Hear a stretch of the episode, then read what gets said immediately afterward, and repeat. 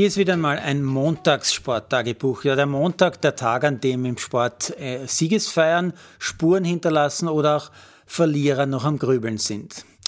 In Manchester zum Beispiel sind ganz sicher heute einige Manu-Fans mit schwerem Kater zur Arbeit gekommen und haben auch im Büro wahrscheinlich das Comeback von C7 noch gefeiert, denn Ronaldos Rückkehr mit seinen zwei Toren beim 4 zu 1 gegen Newcastle, das war ja wirklich sehenswert. Gnadenlos hingegen die Herren des LASK, die haben nämlich Trainer Thalhammer beurlaubt, also rausgehauen auf gut Deutsch, weil der LASK ausgerechnet gegen die Austria 0 zu 2 verloren hat. Jene Austria, die davor noch kein Spiel gewonnen hat. Also wer noch ein paar Austrianer heute gefeiert haben und noch verkatert sein. In der Tenniswelt werfen viele Russen wahrscheinlich beim Feiern noch immer Med von Medvedev noch immer Kristallgläser an die Wand, während Djokovic vielleicht gerade noch weitere Schläger vor Wut zertrümmert hat. Ist aber wirklich bitter, dass der Joker es wieder nicht geschafft hat, diesen einzigartigen großen Grand Slam mit den vier Major-Siegen zu finalisieren.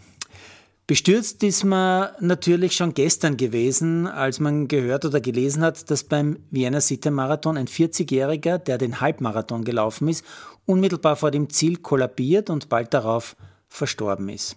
Da wird einem so ganz massiv nahegebracht, wie schnell es passieren kann, eigentlich vor den eigenen Augen, beim Laufsport, im Fernsehen, bei den Live-Kameras.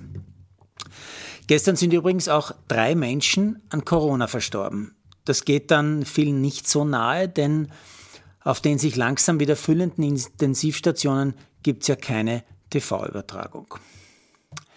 Weil es am Wochenende ja nach der Wahl des neuen Präsidenten im Fußball doch erheblich viel Kritik an Herrn Miletich gegeben hat, sogar von ehemaligen verdienten Nationalspielern wie Marc Janko hat es da einiges an Worten gegeben, habe ich also einmal nach dem Motto gesucht, der Vergleich macht dich sicher, heißt dieses Motto. Ich habe mir mal ein paar andere Fußballpräsidenten angeschaut. Wer ist zum Beispiel Präsident im Land des Weltmeisters, also in Italien?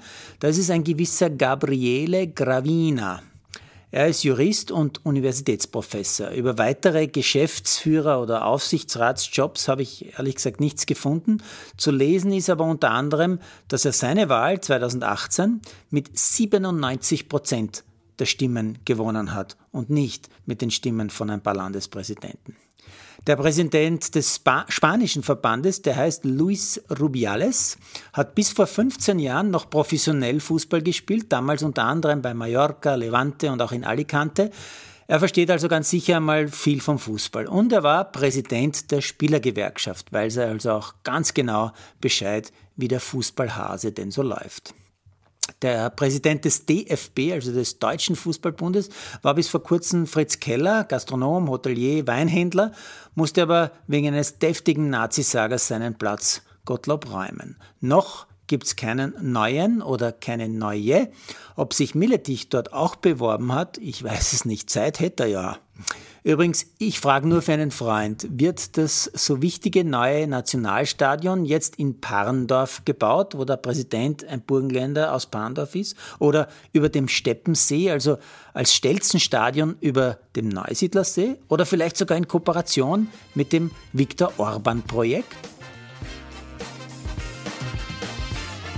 Produziert von Malderino Kiesens.